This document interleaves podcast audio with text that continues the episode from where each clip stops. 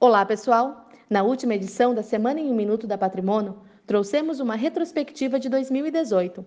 O primeiro trimestre do ano foi marcado pelo julgamento do ex-presidente Lula, condenado em segunda instância por unanimidade no fim de janeiro, sentenciado a 12 anos de prisão por corrupção passiva e lavagem de dinheiro. Já em fevereiro, o Senado aprovou a intervenção federal no Rio de Janeiro, que deve durar até o final do ano.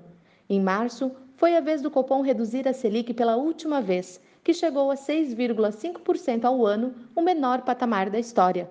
O segundo trimestre também foi bastante importante para o país. O STF negou o pedido de habeas corpus de Lula e o juiz Sérgio Moro, futuro ministro da Justiça, emitiu mandado de prisão ao ex-presidente, que se entregou à Polícia Federal em abril. Já em maio, a greve dos caminhoneiros paralisou as estradas de todo o país, causando desabastecimento de postos e supermercados, cancelamento de voos, diminuição do ritmo de produção industrial e outros fatores que influenciaram muito negativamente na economia. Em junho, Pedro Parente pediu demissão da presidência da Petrobras e, ainda no mesmo mês, assumiu o cargo de CEO da BRF.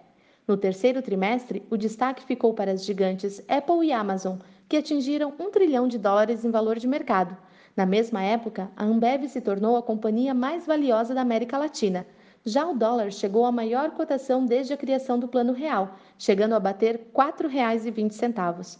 E por fim, o último trimestre do ano foi marcado pela eleição do Jair Bolsonaro, que derrotou Fernando Haddad no segundo turno e se tornou o 38º presidente do país. O principal desafio do novo presidente para 2019 é seguir com a agenda reformista e liberal do seu plano de governo, ao lado do economista Paulo Guedes, que já disse que a reforma da Previdência será o principal foco no primeiro semestre do ano.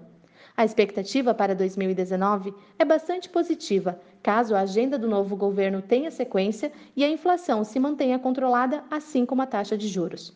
A Patrimônio agradece sua confiança e deseja um Feliz Natal e um próspero Ano Novo em 2019, continue a contar conosco.